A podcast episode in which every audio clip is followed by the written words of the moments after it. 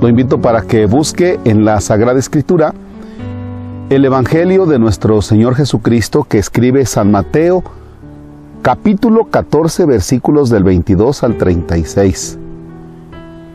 Es el texto que nos ayudará para nuestra oración de este martes 3 de agosto. En el nombre del Padre, y del Hijo, y del Espíritu Santo. Inmediatamente después de la multiplicación de los panes, Jesús hizo que sus discípulos subieran a la barca y se dirigieran a la otra orilla mientras él despedía a la gente. Después de despedirla, subió al monte a solas para orar. Llegada la noche, estaba él solo allí. Entre tanto, la barca iba ya muy lejos de la costa y las olas la sacudían porque el viento era contrario.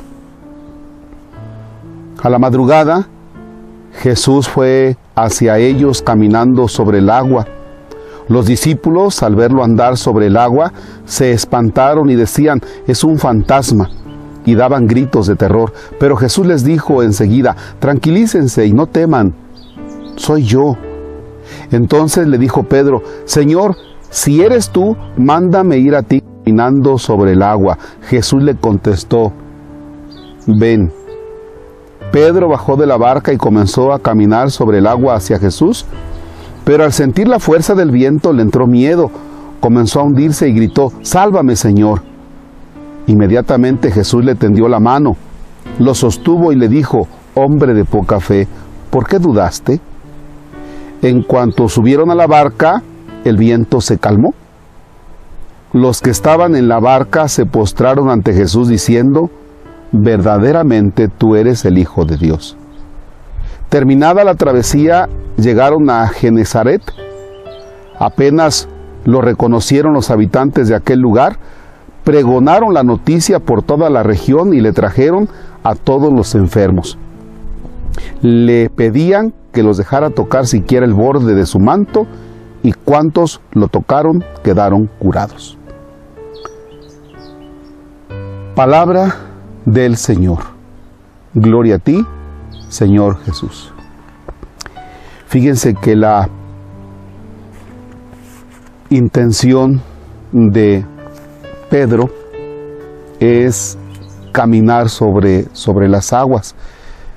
Es decir, está bien, o sea, el, el desafío, el, está bien el reto que, que mismo Pedro se pone no por desafiar las leyes de la naturaleza, sino caminar sobre el agua es, es también el abandono, el abandono en el Señor.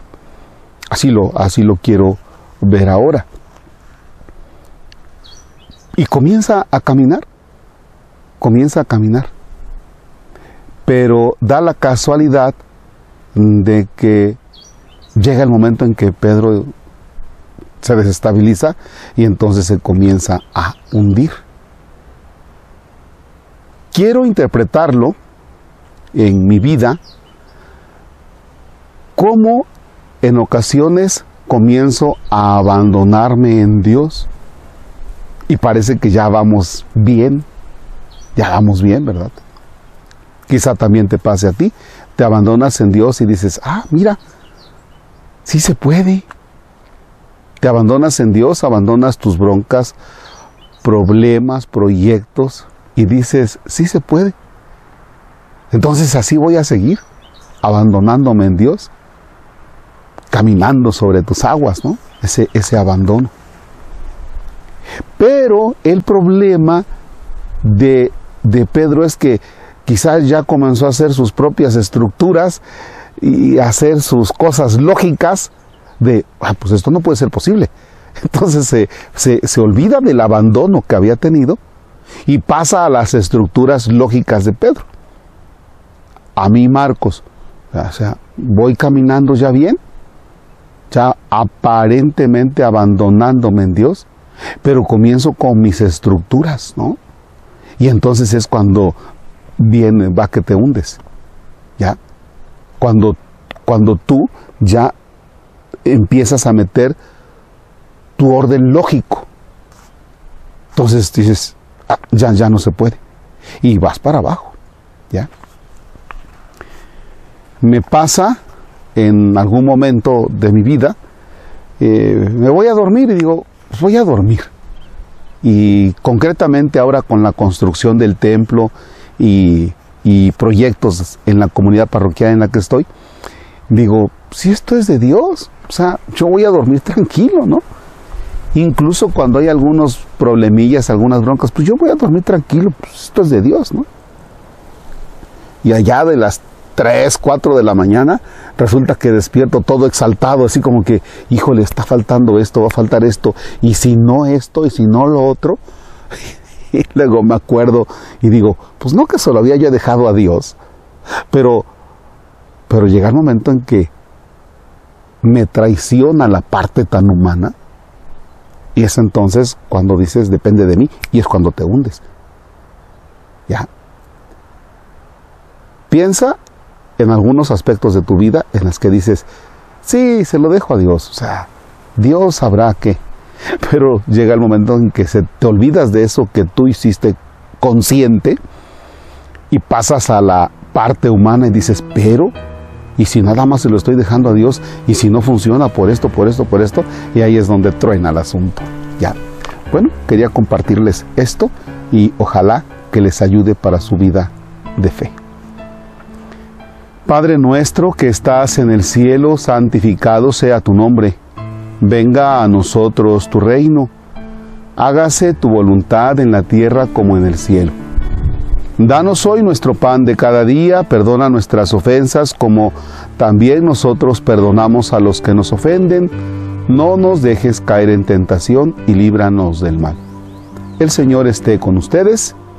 La bendición de Dios Todopoderoso, Padre, Hijo y Espíritu Santo desciende y permanezca para siempre. Amén. El Señor es nuestro gozo, podemos estar en paz. Oigan, muchísimas gracias a las personas, no tan solo de Sinar, de Mendoza, de Nogales, sino personas de diferentes lugares que se comunican conmigo. ¿Para qué? Para propuestas que nos ayudan a generar algún recurso económico en la construcción del templo de San Isidro Labrador en el Encinar. Muchísimas gracias. Todo, todo suma, todo suma. Y eso me da muchísimo gusto por las iniciativas de ustedes, porque posiblemente no tengas dinero en el bolsillo, pero hay quien dice, padre, es que yo no tengo dinero en el bolsillo, pero tengo esta idea, ¿qué le parece? Y eso, eso nos va a ayudar muchísimo. Y me atrevo a decir en nombre de mi comunidad, muchísimas gracias. Dios les pague.